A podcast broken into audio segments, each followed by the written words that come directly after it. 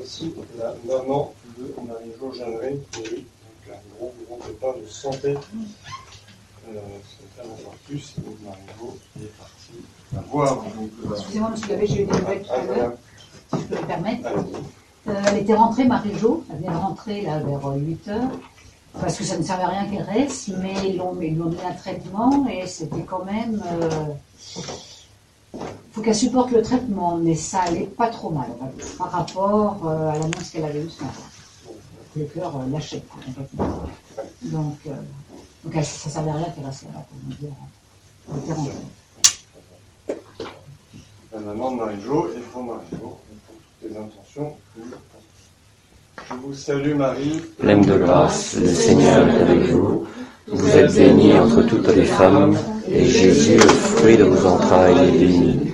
Sainte Marie, Mère de Dieu, priez pour nous pauvres pécheurs, maintenant et à l'heure de notre mort, ainsi soit-il. Père, Saint-Esprit, ainsi soit-il.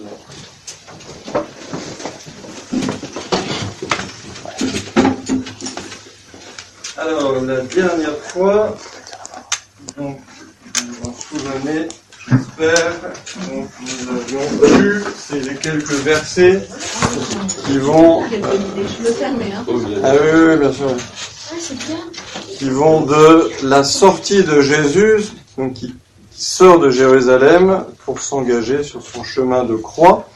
Et nous étions allés euh, jusqu'au crucifixion. Donc on avait euh, parcouru le chemin de la croix. On avait, euh, on s'était arrêté donc sur les souffrances du Seigneur, à la lumière aussi du Saint-Suaire. Donc je vous encourage beaucoup effectivement à lire la Passion du Seigneur en ayant sous les yeux une, image euh, suffisamment euh, claire et suffisamment bonne du Saint-Suaire et de, de, mettre les deux en correspondance. Je pense que c'est très fructueux. Nous avions dit justement que l'évangéliste Saint Marc s'arrêtait assez peu à la description euh, détaillée des souffrances du Seigneur, parce que son but n'était pas tant d'émouvoir la sensibilité que de nourrir la foi. Et son but n'était pas de décrire la mort d'un héros, mais de décrire euh, cette œuvre de la rédemption, effectivement, qui passe par la croix, mais qui va jusqu'à la résurrection. Donc on avait vu donc euh, ces souffrances du Seigneur. On avait vu aussi que ce texte, notamment à travers la figure de Simon de Cyrène, nous invitait à être disciples. Donc je vous rappelle hein, cette, euh, cette phrase euh, des soldats qui tirent les vêtements au sort et qui disent qui prendra quoi? Donc cette phrase des soldats, qui prendra quoi, qui est un appel finalement pour nous.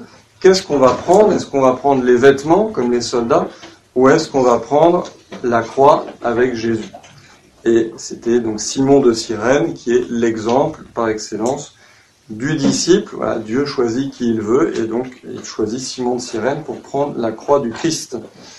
Et à l'opposé, donc on avait dit hein, que ceux qui avaient demandé à être à la droite et à la gauche de Jésus, donc Jacques et Jean, eh bien, ne sont pas là, mais ce sont les malfaiteurs qui sont à la place de Saint Jacques et de Saint Jean.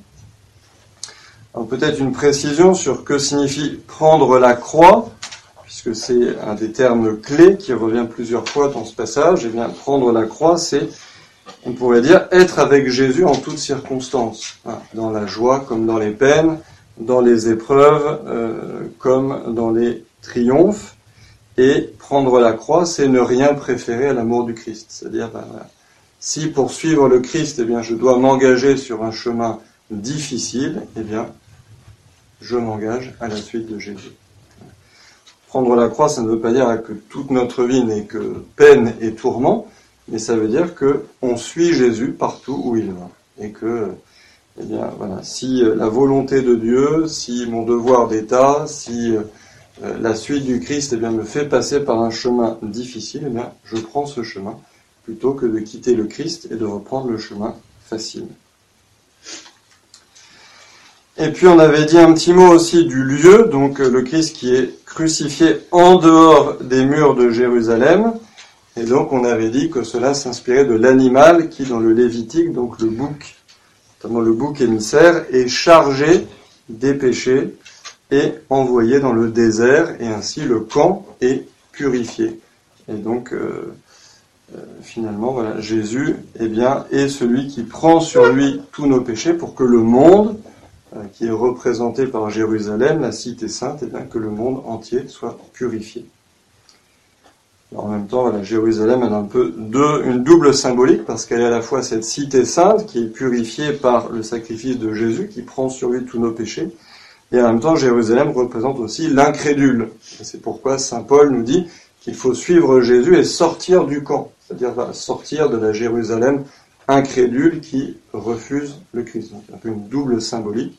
Peut voir Jérusalem de manière positive, comme bah, la cité sainte qui est purifiée par le fait que le Christ eh bien, prend sur lui les péchés et sort de Jérusalem, comme le bouc eh sortait du camp en emportant les péchés du peuple, ou on peut voir Jérusalem au contraire comme celle qui ne reconnaît pas son Seigneur, celle qui, est, euh, celle qui refuse de croire.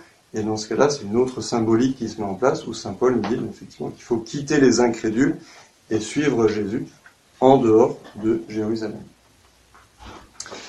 Alors je vous avais demandé, enfin je vous avais proposé de lire euh, pour aujourd'hui la suite de la Passion et je vous avais dit donc qu'il y avait une petite subtilité à remarquer. Est-ce que vous voulez remarquer tout le monde a oublié du coup. C'est sûr, on a lu, on a lu, on a la même chose. Mais pas repéré de subtilité. Serait pas, après, je l'ai pas lu, je l'ai pas relu euh, chez moi, comme vous m'aviez conseillé. Euh, des questions Ce ne serait pas avec les heures. Il n'y a pas quelque chose avec Non, la non, non. deuxième, la sixième. euh, En fait, la, la subtilité, c'est qu'il n'y a pas de verset 28.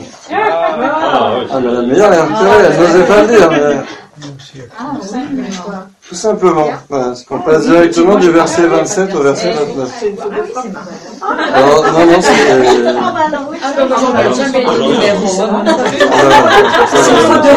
vu. Non, mais c'est pas du tout une faute de frappe. J'en ai un verset 28, on a dit. Ah, mais il n'y a que ce texte qui flotte sur les têtes. Vous pas trouver. Non, Parce qu'en fait, le verset 28, justement, son authent- authenticité est contestée. Alors, il, est juste, en fait, une citation d'Isaïe. Euh, Saint Marc nous dit, voilà, il a été mis au nombre des infâmes, qui est une citation du, prophète Isaïe. Mais, voilà, comme cette citation, euh, on ne sait pas si c'est vraiment Saint Marc qui l'a introduite, ou si c'est un auteur postérieur, un scribe qui l'aurait rajouté. Donc, il n'y a pas de verset 28 dans cette Ah, bah oui, édition. alors, on va le dire entre parenthèses. Ah. Ainsi fut accompli l'écriture qui dit il a été mis au rang des malfaiteurs. Et un, un truc en bas, mais ce verset manque dans les meilleurs manuscrits. Alors, comme ça, c'est bien. Vous n'avez que le meilleur ici. Mais oui, mais j'ai On une explication. Ouais, ça. C'est pour ça qu'on vient. Alors non, mais moi, moi, je pensais que c'était... J'ai cherché des choses plus subtiles. Ah. Euh, et, mais en fait, ce qui m'a choqué, la première, même dès la première lecture, c'était... Mais ceux qui étaient crucifiés avec lui, il insultait. Parce que ça veut dire que le bon larron aussi.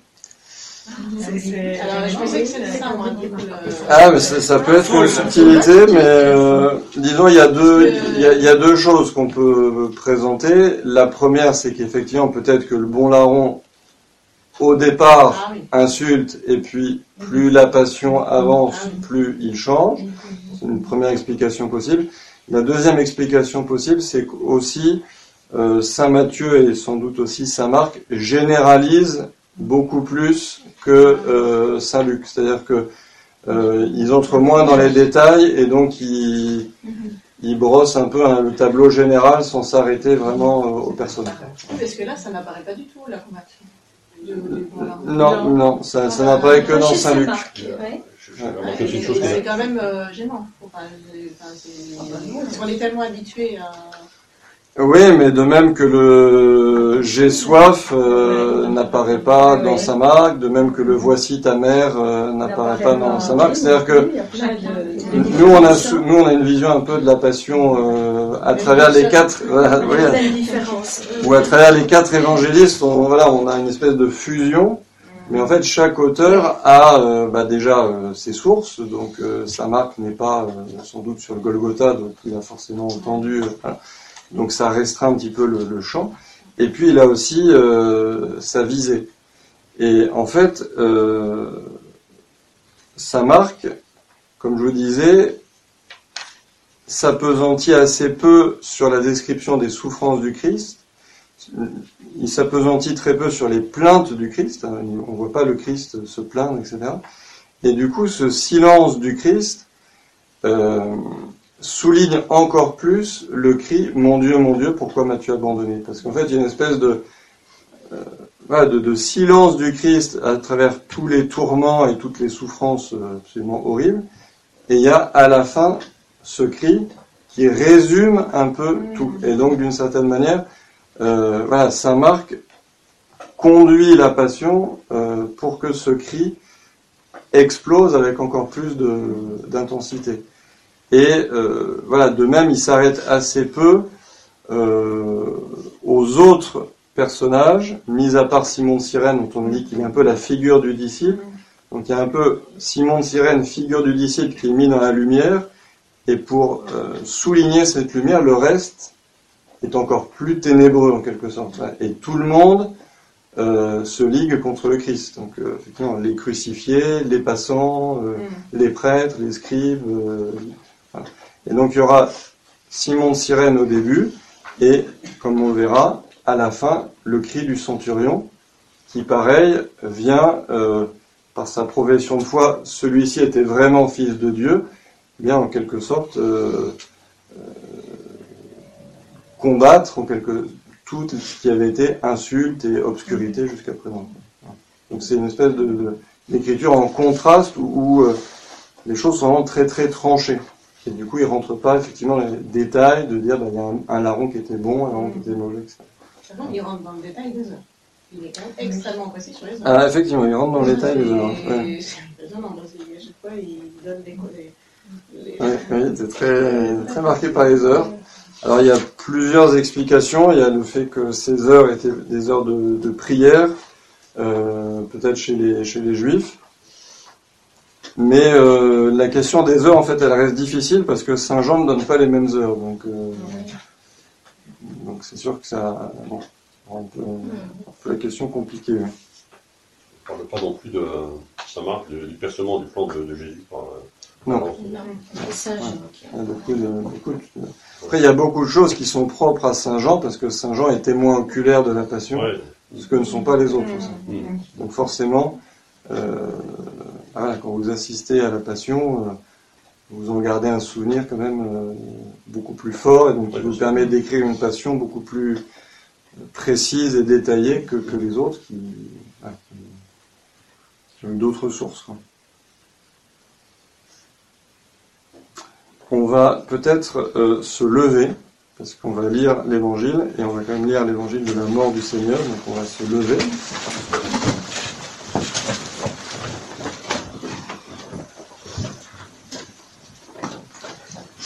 Et euh, nous ferons comme à la messe, c'est-à-dire que euh, au moment de la mort du Christ, et eh bien ceux qui le peuvent, je vous invite à vous mettre à genoux, et nous ferons un moment de silence.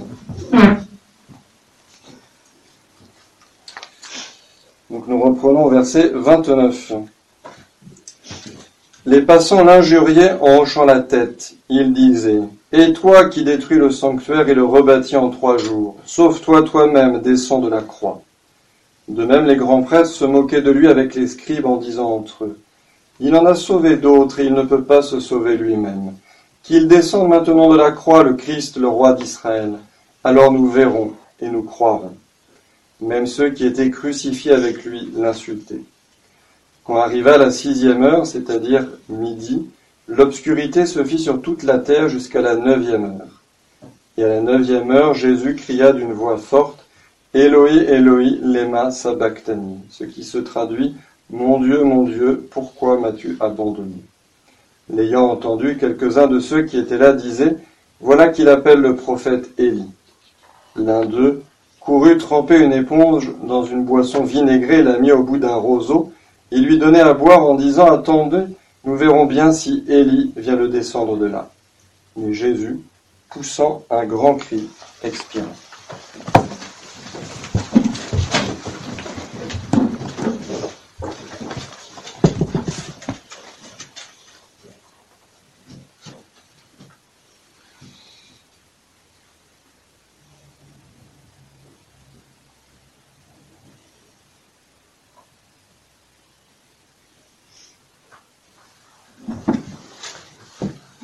Le rideau du sanctuaire se déchira en deux depuis le haut jusqu'en bas. Le centurion qui était là en face de Jésus, voyant comment il avait expiré, déclara Vraiment, cet homme était fils de Dieu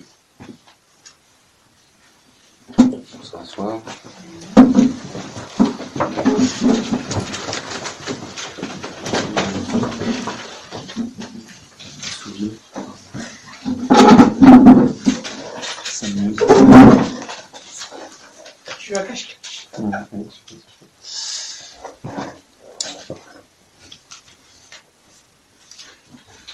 Alors, si nous progressons euh, de verset en verset, alors peut-être d'abord je vais vous distribuer peu.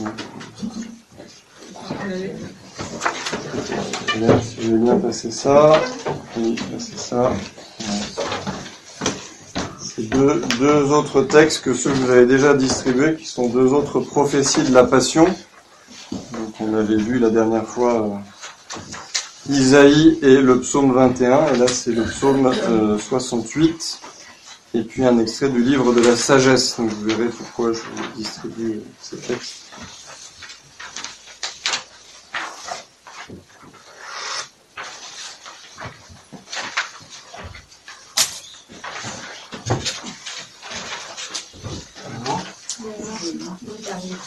J'en ai fait 20, mais je pense que c'est bon maintenant.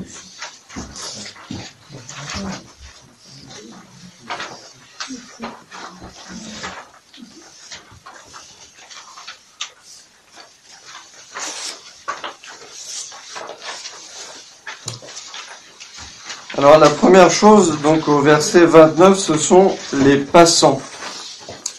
Donc effectivement, comme on l'avait dit la dernière fois, les Romains avaient pour coutume de crucifier les malfaiteurs le long des voies de passage pour que ce supplice particulièrement horrible qu'on a décrit la dernière fois, d'asphyxie euh, prolongée, eh bien, frappe les imaginations et euh, bien, fasse taire dans le cœur des, des rebelles tout désir de se révolter contre le pouvoir de Rome. Alors c'est pas étonnant qu'il y ait des passants. Ce qui est un peu plus étonnant, c'est que ces passants euh, sont très hostiles à Jésus.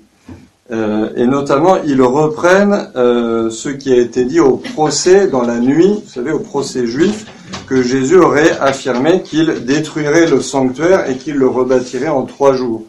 Donc on peut penser que même s'il y a euh, des passants anonymes, comme Simon de Sirène, qui reviennent des champs, qui rentrent dans la ville pour la fête de la Pâque, il y a aussi parmi ces passants, euh, pour une bonne part, la foule euh, que les grands prêtres ont mobilisée pour faire condamner Jésus.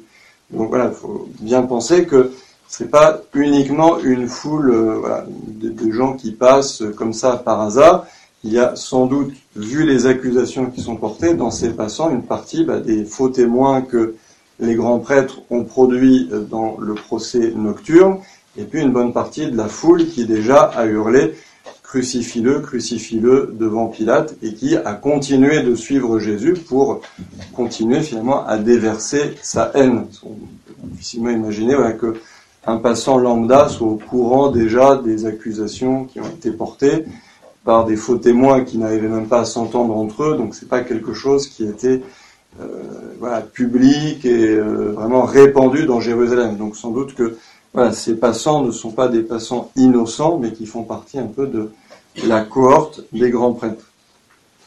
Et euh, dans les, phrases de ces passants, on va retrouver quelque chose euh, que les grands prêtres vont redire avec force, Sauve-toi toi-même, descends de la croix. Et euh, ce sera complété, prolongé par les, scribes et les grands prêtres. Il en a sauvé d'autres, il ne peut se sauver lui-même, qu'il descende maintenant de la croix, le Christ, le roi d'Israël, alors nous verrons et nous croirons. Donc c'est très fort, il y a beaucoup de choses, il y a beaucoup d'enseignements finalement dans ces quelques phrases. Tout d'abord, cette magnifique reconnaissance quand même des ennemis de Jésus, il en a sauvé d'autres. C'est pas mal quand même. Si on veut, en apologétique, s'il y a des gens qui nous disent ah oui, mais euh, finalement c'est que les disciples de Jésus qui, euh, c'est que les apôtres, c'est que les successeurs, immédiat des apôtres qui reconnaissent que Jésus a sauvé des gens, évidemment, ils ont tout intérêt à présenter Jésus sous un jour positif. Ben, on voit que voilà, les scribes et les grands prêtres, à un moment où la sympathie pour Jésus est à peu près nulle, reconnaissent qu'il en a sauvé d'autres. On retrouve aussi dans ces phrases les deux motifs de condamnation, donc le Christ, le roi d'Israël. Vous vous souvenez, donc on avait dit que c'était les, motifs euh, d'accusation principaux, les Juifs refusant de reconnaître en Jésus le Christ et euh, s'appuyant sur ce titre de roi pour le faire condamner auprès de Pilate. Ah, il se fait passer pour roi. Si tu es ami de César, tu ne peux pas tolérer cela. Mais plus profondément encore, il y a la tentation démoniaque, en fait, dans cette phrase euh, des grands prêtres et des scribes. C'est-à-dire que dans cette tentation, finalement, dans cette mise à l'épreuve, parce que c'est une mise à l'épreuve, c'est-à-dire, vas-y, descends, et alors là, nous croirons. Eh bien, il y a très fortement l'écho des trois tentations du démon au désert. Et notamment la deuxième, si tu es le Fils de Dieu, mais jette-toi du haut du pinacle du temple, fais un prodige, fais en sorte que les anges te rattrapent et te déposent à terre. Et comme ça, eh bien, tous les Juifs euh, rassemblés dans les cours du temple croiront en voyant ce miracle. donc il y a un petit peu cette même idée. Hein. Et on se souvient que Saint Luc avait dit euh, que le démon, après avoir tenté en vain Jésus, eh bien, l'avait quitté en attendant son heure. Et donc l'heure du démon, eh bien, très clairement, elle est là. Et là, on est, on est en quelque sorte là, au paroxysme de la tentation démoniaque, euh, puisque euh, les, ceux qui sont les plus ennemis de Jésus disent à Jésus, bien, nous croirons. Donc, euh, qu'est-ce que Jésus pourrait attendre de mieux que la foi des grands prêtres et des scribes qui entraînerait avec elle toute la foi d'Israël? Mais pour obtenir cette foi, donc à mon avis, ne serait jamais obtenu, puisqu'ils ne croiraient jamais, eh bien, il faudrait quoi? Il faudrait que Jésus renonce à la croix. Et ça, c'est l'éternelle tentation du démon auprès de Jésus en premier, auprès de nous en second, c'est-à-dire renonce à la croix. Prends un autre chemin que la croix. Et euh, on l'avait vu pour les tentations. Mais vas-y, fais un miracle, mange, transforme les pierres en pain et puis mange. C'est-à-dire, arrête de jeûner et ainsi montre que tu es fils de Dieu. Au lieu de faire une vie pénible, itinérante de trois ans de, de prédication qui se terminera par la croix, hein, saute dans le vide et fais un, fais un prodige, fais un numéro de cirque, que les anges eh bien t'accompagnent et ainsi que les gens croient. Et puis enfin, voilà, si tu veux avoir tous les royaumes du monde, eh bien, il suffit d'un geste, qui n'est pas le geste du crucifiement, qui est un geste infiniment moins douloureux. Mets-toi à genoux, adore-moi, et je te donnerai les royaumes. Donc, on retrouve euh, finalement ce même esprit dans les phrases des grands prêtres et des scribes. C'est-à-dire, eh bien, pour que nous croyions, soit un Messie sans la croix. Détache les clous, descends, et puis ainsi nous croyons. Et donc là, on est vraiment au cœur finalement de la mission de Jésus. Euh, Jésus n'est pas là pour lui-même. Il n'est pas là pour faire des prodiges qui serviraient à sa gloire personnelle. Il est là pour accomplir la volonté du Père. Et la volonté du Père, c'est qu'il passe par la croix. Et puis, il est là surtout pour nous prouver son amour. Il n'y a pas de plus grande preuve d'amour que de donner sa vie pour ceux qu'on aime. Et donc finalement, euh, voilà, il est dans cette ultime tentation, eh bien, euh, pour obtenir notre foi, c'est-à-dire pour finalement que ta mission soit vraiment efficace, eh bien, il faudrait que tu renonces à l'essence même de ta mission. Pour que nous ayons la foi, il faudrait que tu quittes le chemin du Père et que tu prennes un autre chemin qui n'est plus le chemin du Père, qui est le chemin que nous, nous voulons t'imposer. Et donc là, il y a vraiment un grand carrefour. Est-ce que je continue de suivre le chemin du Père jusqu'au bout euh, Eh bien, je, j'accepte que, que ces grands prêtres et ces scribes euh, restent dans la haine, ou bien est-ce que je sors de ce chemin pour me concilier les grands prêtres et les scribes, puis comme je le disais, à travers leur foi, entraîner toute la foi d'Israël? Donc là, il y a, il y a un carrefour qui est souvent un carrefour que nous nous rencontrons dans nos vies.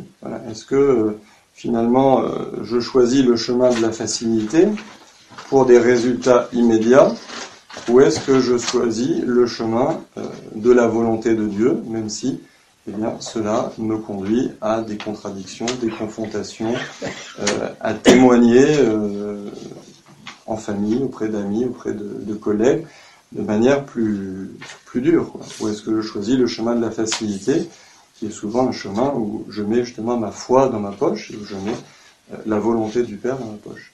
Et donc, le Christ est vraiment voilà, à ce grand carrefour. Bon, évidemment, il n'y a pas beaucoup de suspense, on sait évidemment quel chemin il prend, mais c'est intéressant, vous voyez, d'entendre finalement dans ces paroles des grands prêtres et des scribes comment résonne la tentation démoniaque par excellence, et comment dans notre vie aussi, eh bien, euh, peut résonner cette tentation d'une euh, finalement d'une d'une efficacité immédiate au détriment euh, de la volonté du Père, d'une séduction, d'être bien admis, bien aimé, bien apprécié, mais au détriment de la volonté du Père.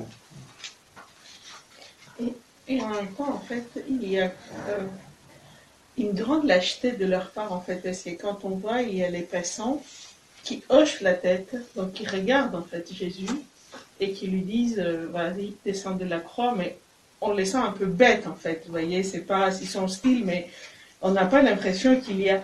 Et les scribes, en fait, et les pharisiens, ils se disent ça entre eux. Ils ne regardent pas, en ah. fait, Jésus pour lui parler en face.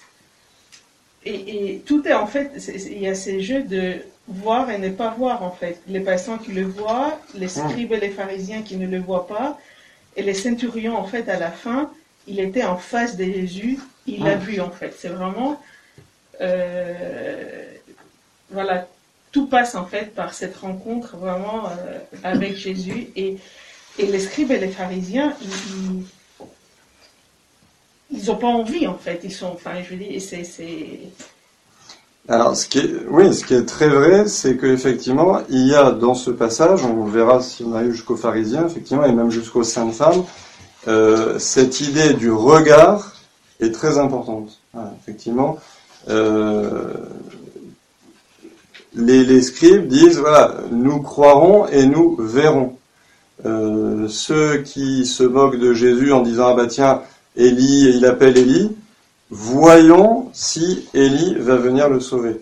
Et effectivement, donc ça c'est euh, des gens qui restent en fait complètement aveugles.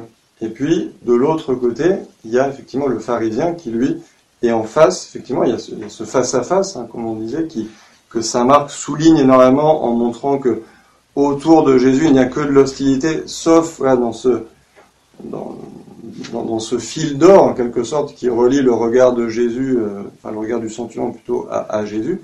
Et lui, le centurion, eh bien, il regarde avec les yeux de la foi, avec les yeux du cœur, et il dit, cet homme était le Fils de Dieu. Et il y a les saintes femmes qui observent voilà, tout ce qui se passait. Et, et ce, voilà, cette importance du regard, en plus, est soulignée par le fait qu'à partir de midi, on est dans les ténèbres. Donc ça montre encore plus que le regard physique devient de plus en plus euh, inapproprié, parce qu'on voit quasiment plus rien, mais que ce qui compte, c'est le regard du cœur et le regard de la foi. Que ceux qui veulent juste voir selon les apparences, comme les passants qui pensent effectivement que bah voilà, c'est pas le Messie puisque le Messie aurait jamais été arrêté et puis comme ça il se serait jamais laissé faire.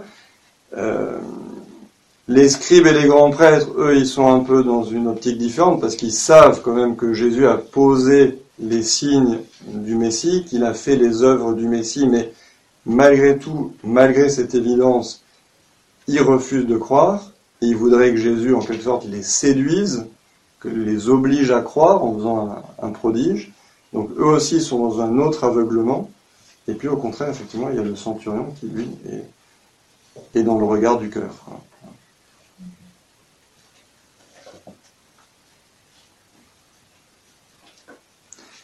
Je, vous ai distribué le psaume 68 hein, parce que toutes ces insultes, elles sont évidemment euh, euh, un accomplissement de, de ce psaume 68. Alors, on peut, on peut lire par exemple le, quatrième verset. Hein. Plus abondant que les cheveux de ma tête, ceux qui m'en veulent sans raison. Ils sont nombreux mes détracteurs à me haïr injustement. Moi qui n'ai rien volé, que devrais-je rendre? Dieu, tu connais ma folie, mes fautes sont à nu devant toi. Bon, évidemment, Christ n'a pas fait de faute. Enfin, on va voir en quel sens on peut appliquer ce psaume au Christ. Et puis, un peu plus loin, donc deux versets plus loin, c'est pour toi que j'endure l'insulte, que la honte me couvre le visage. Je suis un étranger pour mes frères, un inconnu pour les fils de ma mère. Et quand on tourne la page, l'avant-dernier verset et le dernier verset, L'insulte m'a broyé le cœur, le mal est incurable, j'espérais un secours, mais en vain, des consolateurs, je ne m'en ai pas trouvé. À mon pain, ils ont mêlé du poison, quand j'avais soif, ils m'ont donné du vinaigre. Donc, ce psaume, il est écrit par un homme hein, qui souffre, euh, mais évidemment, à travers la souffrance euh, du roi David, ou de l'auteur des psaumes, si ce psaume-là n'est pas directement du roi David, eh bien, euh, il y a une prophétie, évidemment, il y a une préfiguration de la passion du Christ, et on retrouve évidemment euh, voilà, ce thème de l'insulte, de l'insulte pour rien, et cette idée qu'il n'y a pas de consolateur, cette idée que voilà, le Christ est seul et qu'il est abreuvé de vinaigre. Moi, ce que j'ai du mal à comprendre, c'est la parole de notre Seigneur lorsqu'il dit euh, Élie, pourquoi m'as-tu abandonné Alors, effectivement, on, y arrive. On y arrive. Euh, c'est évidemment une parole extrêmement mystérieuse. il y a de, magnifiques pages dans le Carnial Journée que je, vous recommande beaucoup. Les sept paroles du Christ en croix. Donc, euh, bon, il, développe sur, sur 40 pages, donc je ne peux pas tout citer.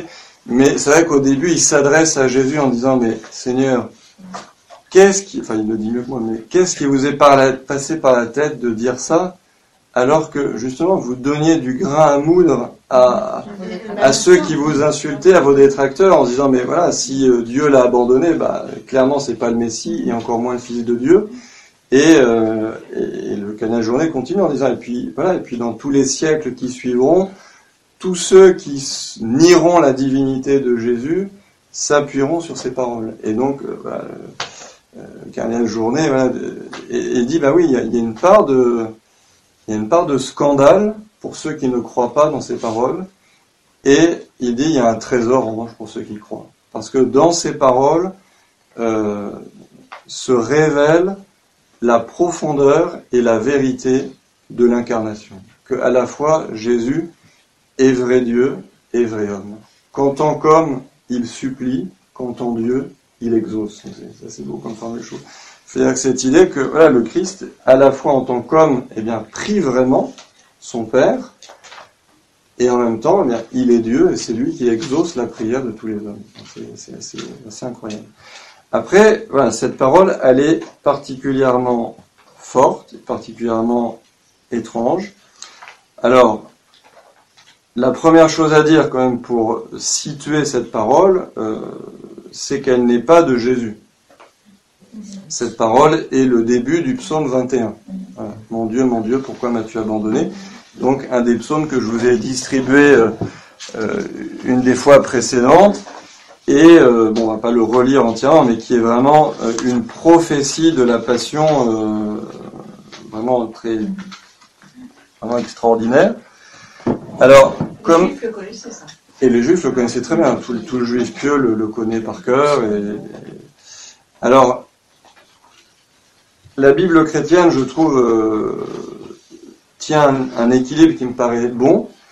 Elle dit euh, il ne faut pas voir dans ce cri de Jésus un cri de désespoir. Parce que euh, déjà, quand on s'adresse à Dieu, c'est qu'on continue d'espérer.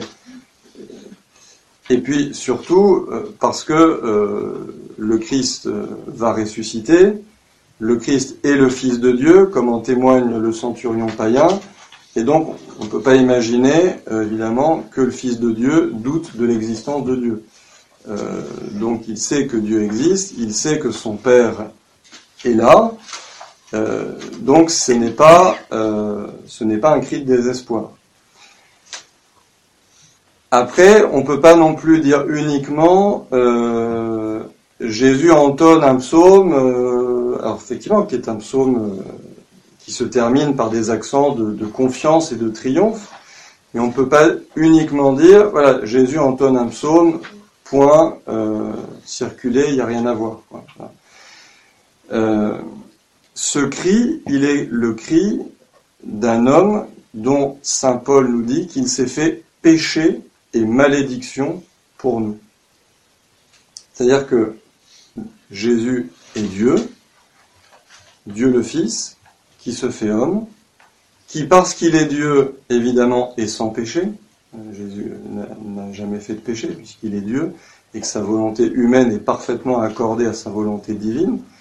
Donc Jésus n'est pas pécheur, mais Jésus s'est fait péché. Et les mots sont importants. Jésus n'est pas maudit. Jésus est le béni par excellence. Mais Jésus s'est fait malédiction. C'est-à-dire que Jésus, à partir de l'agonie à Gethsemane, prend sur lui tous nos péchés. C'est-à-dire qu'il se fait, devant son Père, responsable de tous nos péchés. Il répond de tous nos péchés. Selon la formule que j'ai souvent citée, euh, d'un père de Flavigny, Jésus devient le collecteur d'égout des péchés du monde entier de toute l'histoire. Donc dans son âme humaine, il voit ses péchés, il les voit dans toutes leurs horreurs, dans toutes leurs malices, dans toutes les noirceurs, et non seulement il les voit, mais il les prend sur lui. Non pas en tant qu'il les a faits, puisqu'il est sans péché, mais en tant que devant Dieu le Père, il en répond pour pouvoir les détruire. Et donc, euh, dans, les, dans, la, dans la majeure partie de son âme, à part la fine pointe qui reste dans la vision béatifique, qui reste unie au Père et qui reste dans le bonheur, donc il faut le dire aussi que Jésus est heureux durant toute sa passion, mais cette joie, ce bonheur d'être le Fils du Père, d'être uni au Père, d'être aimé du Père, n'est contenu que dans la fine pointe de son âme, c'est-à-dire dans la partie la plus spirituelle, la plus reliée à la divinité. En revanche, dans toutes les zones inférieures de son âme, donc toutes les zones qui sont de l'ordre de la psychologie, de l'ordre de la sensibilité, le Christ éprouve dans ces zones-là à la fois bien, un immense dégoût devant le péché, devant les trahisons, euh, devant aussi tout ce que nous, chrétiens, eh nous continuons de faire, bien que nous sachions tout ce que le Christ a enduré pour nous. Il éprouve évidemment une immense tristesse devant ce spectacle, et il éprouve aussi, d'une certaine manière, euh, ce qu'éprouve le pécheur qui est séparé de Dieu. Non pas en tant qu'il est lui-même pécheur, mais en tant qu'il est qu'il répond devant Dieu le Père de tous nos péchés. Et qu'il sait que le péché est absolument incompatible avec la sainteté de Dieu. Et donc au moment de sa passion, en tant qu'il assume et qu'il prend sur lui tous nos péchés, il accepte que toute cette partie de lui-même qui prend sur lui le péché, eh bien, soit en quelque sorte, en quelque sorte, euh, à distance du Père. Parce que euh, Dieu est totalement innocent du mal. Et donc Dieu ne peut avoir aucun contact avec le mal et avec le péché. Et donc euh, le Christ, pendant sa passion, est partagé comme on peut l'être aussi, comme euh, certains saints euh, l'ont raconté. C'est-à-dire qu'à la fois euh, on est dans la plus grande tristesse et en même temps dans une profonde joie, mais une joie uniquement spirituelle qui n'a aucun retentissement sensible. on voit ça exemple, chez Sainte Thérèse de l'Enfant Jésus ou chez Mère Teresa ou voilà, où il y a à la fois une immense euh, euh, épreuve spirituelle, une épreuve, euh, un désert, une obscurité, vraiment l'impression d'être séparé de Dieu. Sainte Thérèse disait qu'elle avait l'impression qu'il y avait un mur entre elle et le ciel, et en même temps, dans la foi, malgré tout, la conscience d'être infiniment aimé de Dieu, et ce qui met dans la joie. Et donc, bon, le Christ, il n'a pas la foi, donc c'est pas la même chose que les saints. Le Christ, il a la vision, mais c'est un petit peu du même ordre, c'est-à-dire que dans la fine pointe de l'âme, il a la vision béatifique et il sait qu'il est le Fils du Père, il sait qu'il est aimé du Père et il sait qu'il fait la volonté du Père et qu'il fait euh, le salut des hommes, et ça, ça le met euh, dans le bonheur, et en même temps, dans tout le reste de son âme, eh bien, il est à la fois dans cette tristesse, ce dégoût, et euh, il expérimente d'une certaine manière la séparation que connaît le pécheur qui, lorsqu'il a fait un péché grave et qu'il a un peu de catéchisme, sait qu'il est complètement séparé de Dieu. Et, il, éprouve cela. Et la souffrance physique aussi, j'imagine, notre Seigneur a eu une souffrance physique gigantesque. Est-ce que ça n'a pas aussi accentué cette séparation, cette, est-ce qu'on peut le mettre en parallèle de ce dégoût du péché oui, alors c'est sûr que le Christ en souffrant euh, s'unit à tous les souffrants du monde. Mhm. Il pense à tous ceux qui, qui ont souffert, qui souffrent et qui souffriront. Et donc il s'unit à eux dans leur souffrance justement pour ne laisser personne en quelque sorte souffrir seul, que toute personne qui souffre puisse se dire, et pas, c'est pas une vue de l'imagination, c'est une réalité, que le Christ, eh bien, euh, a souffert avec moi et que je peux souffrir avec lui. Et c'est vrai que ce pourquoi mon Dieu m'as-tu abandonné, il est le cri de toute personne qui souffre en fait. Mhm. C'est-à-dire que toute personne qui souffre pose la question du pourquoi et puis a cette impression d'être abandonné de Dieu au sens où quand je souffre, euh, je constate concrètement que Dieu n'intervient pas tout de suite pour lever ma souffrance. Et donc il y a cette question, alors au niveau de la sensibilité, pas, au niveau de la foi, où dans la foi on sait que Dieu est là, que Dieu nous accompagne, que le Christ est avec nous, mais c'est vrai que en premier mouvement de la sensibilité, dès qu'on souffre beaucoup, euh, en tout cas, je pense que le commun des mortels, peut-être que vous êtes au-dessus, mais le commun des mortels, je pense, dans le premier mouvement de la sensibilité, se dit, mais pourquoi mon Dieu et où êtes-vous mon Dieu? Qu'est-ce que je fais au bon Dieu? Qu'est-ce que je fais au bon Dieu et, et, pourquoi moi? Toujours ce, quand une épreuve nous, traverse, pourquoi moi? Et pourquoi si longtemps? Pourquoi ça dure? Pourquoi Dieu ne lève-t-il pas cette souffrance? Et donc c'est sûr que dans ce mon Dieu, pourquoi m'as-tu abandonné? Le Christ s'unit aussi à tous les souffrants du monde et notamment à ceux qui souffrent la souffrance physique. Mais plus profondément, il y a cette idée de euh, vivre jusqu'au point où c'est possible quand on est Dieu, euh, cet état de, de séparation du pécheur avec Dieu qui est qui devrait être en tout cas notre plus grande souffrance. Ça, ça, ça a à voir, comme vous disiez, avec l'incarnation. Voilà. Et c'est là où on voit que le Christ s'est fait homme euh, jusqu'au plus profond où il pouvait aller, sans, sans cesser un instant d'être Dieu. Alors, cardinal Journet a une très belle image. Il dit l'âme du Christ à ce moment-là, c'est comme une montagne. Au sommet de la montagne, la clarté de l'aurore brille déjà, mais la base de la montagne est encore plongée dans l'ombre.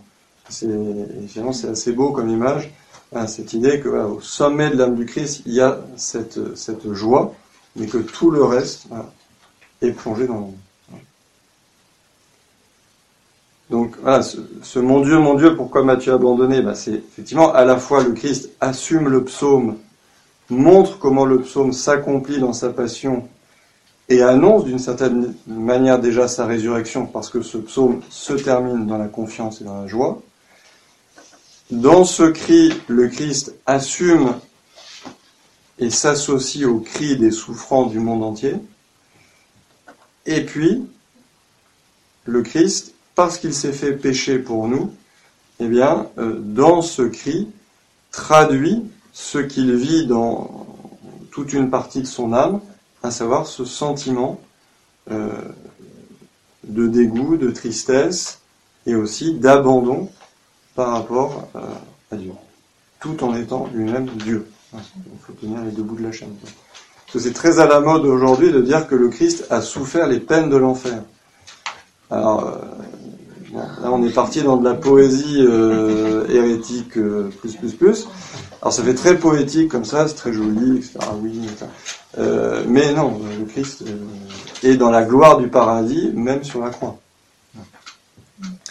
Alors, à minima, on dit aussi que le Christ a souffert ce que souffre le pécheur séparé de Dieu. Alors là encore, il faut mettre les bémols sérieusement. Donc, euh, j'ai, pour ainsi dire, en quelque sorte, dans une partie de son âme, oui, mais de but en blanc, euh, dire ça, c'est faux. Le Christ euh, n'a pas fait de péché, euh, donc sa souffrance n'est jamais euh, celle d'un pécheur qui aurait péché. Il assume les péchés de l'humanité, mais en tant que Dieu, évidemment, il n'a pas fait de péché, et donc il ne peut pas vivre pleinement euh, la souffrance d'un pécheur. Pas, pas tout à fait la chose. Donc voilà, il faut faire très attention, parce qu'on a, vite fait de partir un peu dans des choses. C'était Calvin, je crois, qui disait que, que, le Christ avait enduré les peines de la damnation sur la croix. Donc, après, c'est- pas forcément votre auteur de prédilection ni le mien. Et, plus gênant, euh, je crois que c'est Balthazar, le cardinal euh, enfin, Balthazar, qui a une influence assez énorme sur beaucoup de théologiens euh, de la deuxième partie du XXe siècle. Et je crois, alors j'ai pas vérifié, mais je crois que c'est lui qui disait que le Christ avait éprouvé sur la croix une réelle séparation d'avec son Père. Et que le mon Dieu, mon Dieu, pourquoi m'as-tu abandonné euh, traduisait une réelle séparation, momentanée, mais une réelle séparation avec son Père. Alors c'est un peu embêtant parce que être séparé de Dieu, je pense que ça s'appelle le péché. Donc, donc euh, voilà, je pas imaginer que quelqu'un soit séparé de Dieu sans qu'il ait fait de péché. Donc, euh, si on, là encore, on est un peu dans la poésie. Balthazar était très poète, mais si on pousse euh, jusqu'au bout les idées, on en arrive à l'idée que le Christ a fait un péché grave. quoi. C'est un petit peu embêtant. Quoi. Et en même temps, il ne peut pas se séparer de lui-même. On peut difficilement admettre qu'il se sépare de lui-même. C'est ouais. quand même. Bah. C'est pour ça qu'on dit qu'il se sépare du Père. Il est schizophrène. Le, Christ- le Christ a dit aussi le Père est en moi, je suis dans le Père. Alors, Ouais, Le Père et moi, nous sommes un. Oui, bah c'est oui. sûr. C'est pour ça que, en théologie catholique, Cardinal Journet et bien d'autres tiennent cette idée de, à la fois que le Christ est au summum de la joie parce qu'il reste uni au Père et aimé du Père, il reste dans la communion trinitaire, et qu'en même temps, dans les parties plus de la sensibilité de la psychologie, eh bien là, il expérimente en revanche euh, cette désolation profonde, à la fois à la vue des péchés et à la fois euh, en tant que répondant de nos péchés devant le Père, il expérimente d'une certaine manière cette séparation que le pécheur éprouve, mais seulement d'une certaine manière. Est-ce que ces paroles peuvent être considérées comme un témoignage ou éventuellement même un enseignement? Bah, euh, moi je pense que même si c'est une parole difficile à entendre, c'est sûr que ça aurait été dommage que le que l'évangéliste ne la retranscrive pas, parce que justement elle nous, retranscrit, elle, nous dit quelque chose de très profond sur la vérité de l'humanité de Jésus et puis surtout sur son dessein rédempteur euh, qui est de nous sauver euh, en prenant vraiment sur lui nos péchés. C'est-à-dire que le Christ ne dit pas seulement euh, bon allez hop euh, vos péchés sont pardonnés, on tire un trait dessus et puis euh, on recommence à zéro. C'est-à-dire que non, c'est un double mouvement. C'est-à-dire que pour nous faire participer de cette joie d'être fils de Dieu, eh bien, il se fait vraiment homme, il se fait vraiment notre frère, et en tant que notre frère, il prend sur lui tous nos péchés pour les détruire dans son amour infini. C'est-à-dire, c'est pas seulement qu'il dit, bon allez, hop, les péchés, euh, on les oublie, c'est que ces péchés, ils sont euh, détruits parce que euh, ils ne peuvent pas tenir, en quelque sorte, devant l'amour infini du Christ. Mais il faut qu'il y ait dans la même personne et cet amour infini et ses péchés. Voilà, pour que les choses aillent vraiment jusqu'au bout de la logique. C'est-à-dire, c'est pas seulement, euh, voilà, moi Jésus qui suis au-dessus de vous, j'aime énormément mon Père et donc, euh, bon, ben, je vous donne des petites miettes d'amour là, pour que vous pardonniez vos péchés. C'est non, c'est moi Jésus qui suis vraiment homme, je suis solidaire de toute l'humanité, solidaire de tous les péchés de l'humanité, et en moi, eh bien, je présente en quelque sorte au Père les péchés de toute l'humanité et chacun de nos péchés, et mon amour infini de Fils, pour que finalement, eh bien, tous les péchés de l'humanité, comme une goutte d'eau dans un brasier ardent, eh bien, disparaissent. Alors pour qu'ils disparaissent pleinement, évidemment, ensuite il faut que chacun de nous s'associe à euh, cette rédemption euh, par le sacrement de confession notamment, pour recevoir la miséricorde de Jésus. Mais déjà sur la croix, Jésus prend sur lui euh, l'intégralité des péchés de l'humanité, parce que il n'y a que lui qui puisse produire un acte d'amour infini qui viendra surcompenser l'horreur de tous ces péchés et euh, tous ces péchés qui sont justement autant de manque d'amour. Et donc il faut que ce soit la même personne qui à la fois aime d'un amour infini et assume et réponde de tous ces manques d'amour innombrables que sont les péchés.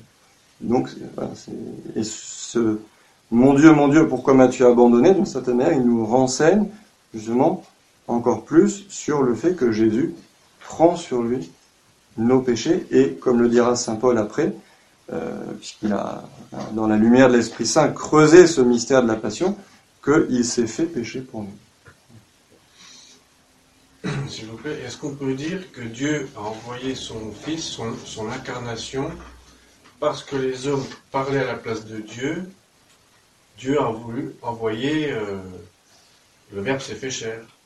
Enfin, vous voyez ce que je veux dire Que comme les hommes, ne voyant pas Dieu, Hum. avant, Hum. ont tendance à parler à la place de Dieu et à faire dire à Dieu un petit peu ce qui les arrange. Du coup, dans son projet, euh, Oui, Dieu a envoyé son fils euh, de chair et d'os euh, jusqu'à la fin, jusqu'à la croix, pour faire taire les hommes qui parlaient à sa place. Bah, c'est une des grandes raisons de l'incarnation, oui. C'est qu'à la fois, euh, déjà dans la personne de Jésus et dans la manière dont Jésus a vécu, on voit euh, comment Dieu veut qu'on vive. Donc la vie de Jésus, même sans que Jésus dise un mot, est déjà un enseignement que Dieu nous donne. Et puis effectivement, à travers les paroles de Jésus, puisque c'est Dieu lui-même qui parle, euh, c'est sûr que la révélation, c'est-à-dire cette, ce, ce- ce- ce dialogue entre Dieu et les hommes arrive vraiment à son sommet, puisque là, c'est pas un homme qui parle à la place de Dieu, c'est pas un ange qui parle à la place de Dieu, c'est Dieu lui-même qui parle à travers nos mots humains. Donc c'est sûr que cette, cette parole de Jésus, elle a un poids divin, elle a une autorité divine, et effectivement, du coup, euh, tout- Sans- toutes les paroles humaines, ensuite, se, doivent se caler sur cette parole divine. Si elles sont en accord avec la parole de Jésus, elles sont bonnes. Si elles sont contre la parole de Jésus, elles sont mauvaises. C'est un peu la parole de Jésus qui, qui donne le ton. quoi. Parce qu'il est le Verbe fait chair. Voilà. Sans l'incarnation, c'est facile de faire dire à Dieu ce qu'on veut. Avant, Alors après, Dieu apparaît aussi avant l'incarnation par ses prophètes et il a envoyé justement des signes pour authentifier euh, ceux qui étaient euh, un peu ses porte-paroles, les miracles, les prophéties, etc. Mais euh, c'est sûr que l'autorité maximale est évidemment celle de Jésus puisque c'est Dieu lui-même. Après, après, c'est c'est les dernières paroles, c'est les dernières paroles du Christ. Sur la croix, euh, c'est les dernières, c'est les dernières paroles. Euh, Je pose la question, quelles seront ses premières paroles lorsqu'il reviendra On pense à- Ah oui, alors ça, c'est, là, on est parti, je sais pas s'il parlera beaucoup d'ailleurs quand il reviendra, mais Ça, je sais pas, il y a ça, je sais pas. Et faites bien d'ailleurs de parler des dernières paroles du Christ en croix, parce que c'est aussi un des arguments forts qu'il faut, qu'il faut amener justement par rapport aux, aux- personnes qui penserait que mon Dieu, mon Dieu, pourquoi m'as-tu abandonné est une parole de désespoir et d'abandon total. C'est-à-dire que la dernière parole du Christ en Saint Luc, c'est Père, entre tes mains, je remets mon esprit. C'est une parole de totale confiance. Et la dernière parole en Saint Jean, c'est euh, tout est consommé, qui est aussi une, parole très paisible, euh, voilà, dans laquelle le Christ, eh bien, contemplant son œuvre achevée, euh, là aussi, eh bien, dit, ben voilà, ma mission est accomplie en quelque sorte. Est-ce que c'est lui qui choisit le moment où il meurt? Ou est-ce que il... Oui, c'est lui qui choisit le... C'est-à-dire que la mort du Christ, enfin la mort par crucifixion normalement est beaucoup plus longue que 3 heures, enfin que 6 heures, ça dépend dans quel évangile on prend la chronologie. Euh, et puis le fait que le Christ pousse un grand cri, euh, normalement est impossible justement euh, pour un asphyxié crucifié. Et c'est sans doute, pas le seul élément, mais c'est sans doute un des éléments qui euh, entraîne l'acte de foi du centurion qui a dû voir pas mal de crucifiés mourir et qui n'en avait jamais vu un euh, qui pousse un grand cri. Alors, bon, ça c'est des éléments un petit peu, euh, physiques, mais c'est vrai que la mort n'a pas pouvoir sur le Fils de Dieu. Donc c'est pas la mort, c'est pas la déchéance corporelle qui à un moment signe la fin de la vie de Jésus. C'est dire d'une certaine manière, c'est quand l'amour du Christ pour son Père et pour les hommes est arrivé à son apogée, euh, que euh, l'âme du Christ eh bien, euh, se détache de son corps. Ce qu'on appelle la mort d'amour. La mort d'amour des saints, c'est ça. C'est-à-dire que la mort d'amour chez les saints, tous les saints ne meurent pas ainsi, mais certains oui, la mort d'amour, c'est quand euh, le désir de voir Dieu et de rejoindre Dieu est à ce point brûlant que, en quelque sorte, eh bien, Dieu euh, met fin à la vie du saint en attirant à lui son âme et en ne laissant sur terre que le corps. Alors pour le Christ, c'est un petit peu différent parce qu'il est euh, uni à son Père, comme on l'a dit, depuis sa conception, mais il y a quand même une gradation dans l'amour, puisque lui-même le dit, il n'y a pas de plus grand amour que de donner sa vie pour ceux qu'on aime. Et donc on peut penser que, euh, eh bien, dans cette passion, il y a, euh, voilà, l'amour du Christ s'enflamme encore plus, à la fois pour son Père et pour les hommes qu'il sauve, et qu'à partir d'un certain degré d'amour, eh l'âme du Christ euh, justement quand tout est accompli. Alors après, c'est sûr qu'on n'a pas un thermomètre pour mesurer la mort du Christ et dire bah oui, c'est la bonne température. on ne saura jamais pourquoi ce moment-là et pas cinq minutes avant ou cinq minutes après, mais dans la sagesse du Père, eh bien, vient le moment où effectivement le Christ remet son âme entre les mains de son Père et, à ce moment-là, eh bien, c'est la mort euh, humaine, c'est la séparation de l'âme et du corps. Les sept paroles du Christ, moi j'ai entendu, euh, dire en disant maintenant ce n'est pas possible. il y a quelqu'un qui est en plus devant un calvaire, c'est un peu gênant, en disant c'est pas possible parce qu'on dit que les, crucifiés n'ont pas pouvoir de suffoquer, ne pouvaient pas parler. Alors j'ai souligné qu'il n'y avait que cette parole, hein, c'était pas non plus un discours. Mais, quand même, euh, alors est-ce que justement c'était pour manifester aussi la divinité dans la, dans la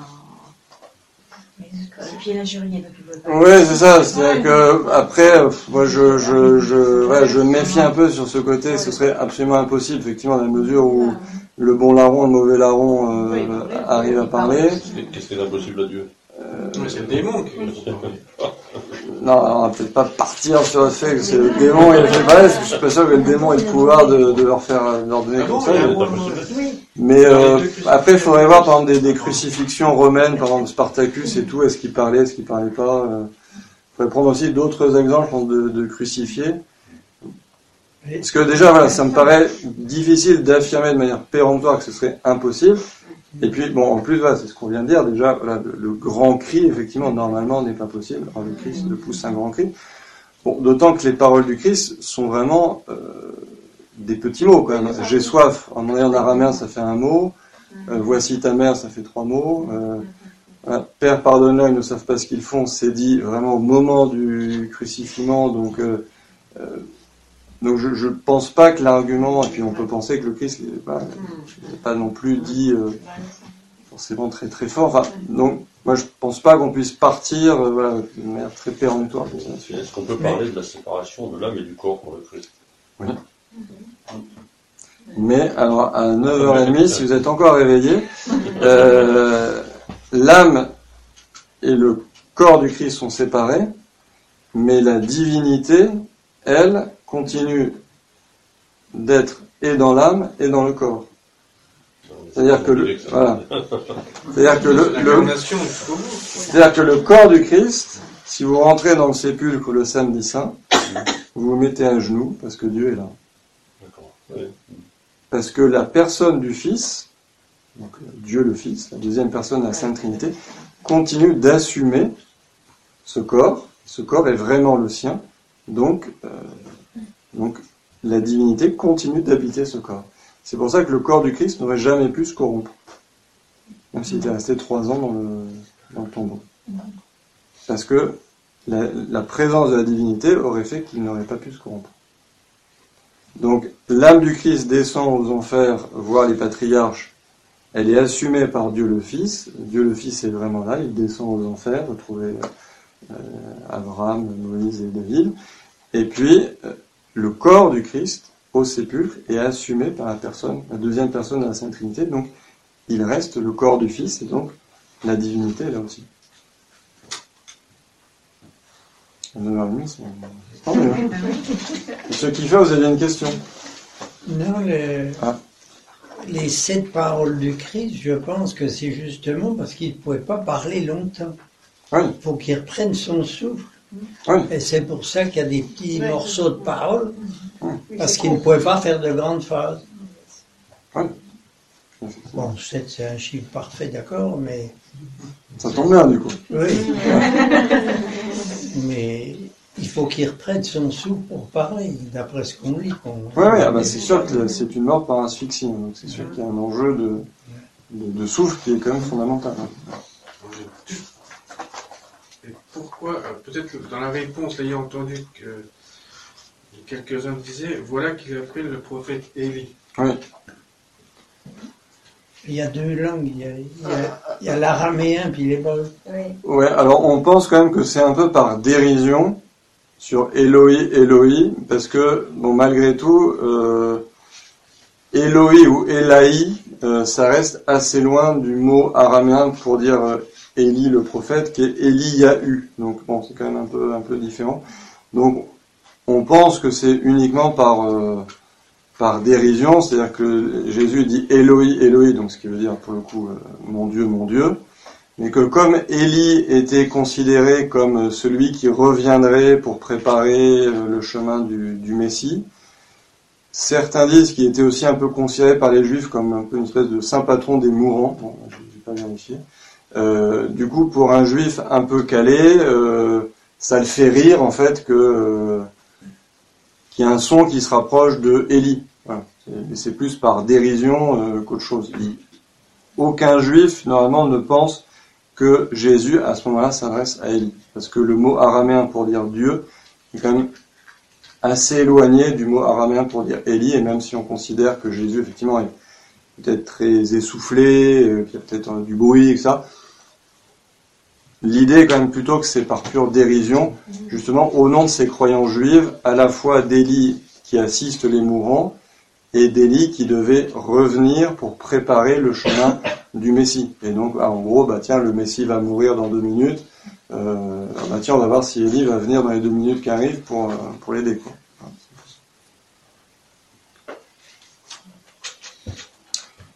Voilà. On, terminera peut-être la prochaine fois sur le centurion, et puis je vous vais peut-être monter euh, pour notre moment de prière, hein, sauf s'il y a des questions. Parole et des questions.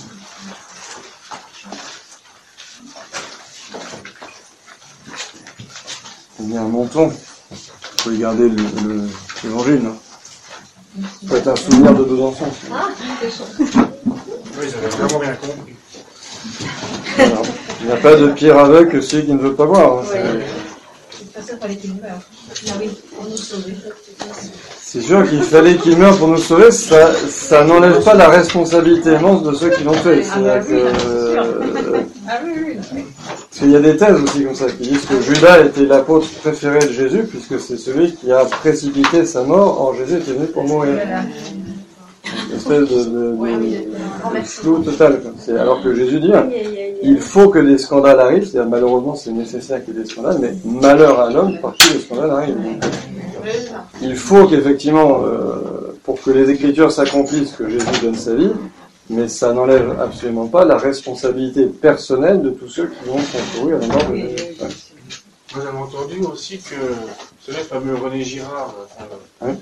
Qu'en fait, c'était avec euh, le Christ, c'était euh, la mort du monde cyclique, où, euh, où avant, on faisait un petit peu, euh, pas dire de gros mots, de, de la, on, pê- on pêchait, même collectivement, et qu'on se trouvait un bouc émissaire, c'était avant, un bouc émissaire souvent parfait, enfin, comme, comme le bouc émissaire qu'on brûlait euh, en dehors euh, de la ville, ouais. Et que là, avec Jésus, euh, ils sont tombés sur, euh, sur Dieu. Enfin, que c'est la fin du monde cyclique. Ouais. Et que maintenant, Ouais. le, le christianisme est un monde linéaire, Ouais. avec des hauts et des bas. Ça va, ça va. Enfin, avec des hauts et des bas dans la. Dans, euh, Mais euh, un monde linéaire qui ne s'arrête jamais. Qui n'a pas de fin. Quoi. Eh bien, nous en reparlerons euh, au prochain épisode. Quand j'aurai creusé un peu euh, René Girard, parce que je le connais très mal. donc. J'ai mais. euh, Du coup, on redit le même. Ah oui, ben voilà quelqu'un qui suit les affaires. Ah, il y a un petit travail. là. Et oui, ce sont les professeurs qui donnent euh, les devoirs. Euh, non, non, on, on lit jusque, euh, jusque, euh, jusqu'au, jusqu'au chapitre 16. Ah, je sais pas où- jusqu'où vous deviez lire. Là, on est lire Non, jusqu'au- 63. Oui, la sépulture. On devait lire jusqu'à vraiment cet homme était fils de Dieu. La sépulture de Jésus. Alors, eh ben, on lira, je, vous lirez jusqu'au numéro 47. 47 maintenant. Voilà. On progresse petit à petit. C'est juste pour Ça va, on a toutes les vacances. Exactement, parce que le prochain, euh, la prochaine école de prière, c'est le jeudi 5 novembre, je crois. La rentrée. hein. Ouais, ouais, à la semaine de la rentrée. Donc, jeudi 5 novembre, lire la fin du chapitre 15 et on s'arrête au début du chapitre 16. Il y a non, il n'y a pas de subtilité.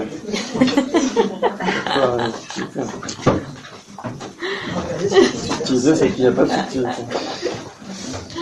On s'est cassé la tête pour rien.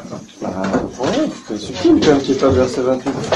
Je pensais que c'était Ça, dans lui, on verra pas les numéros.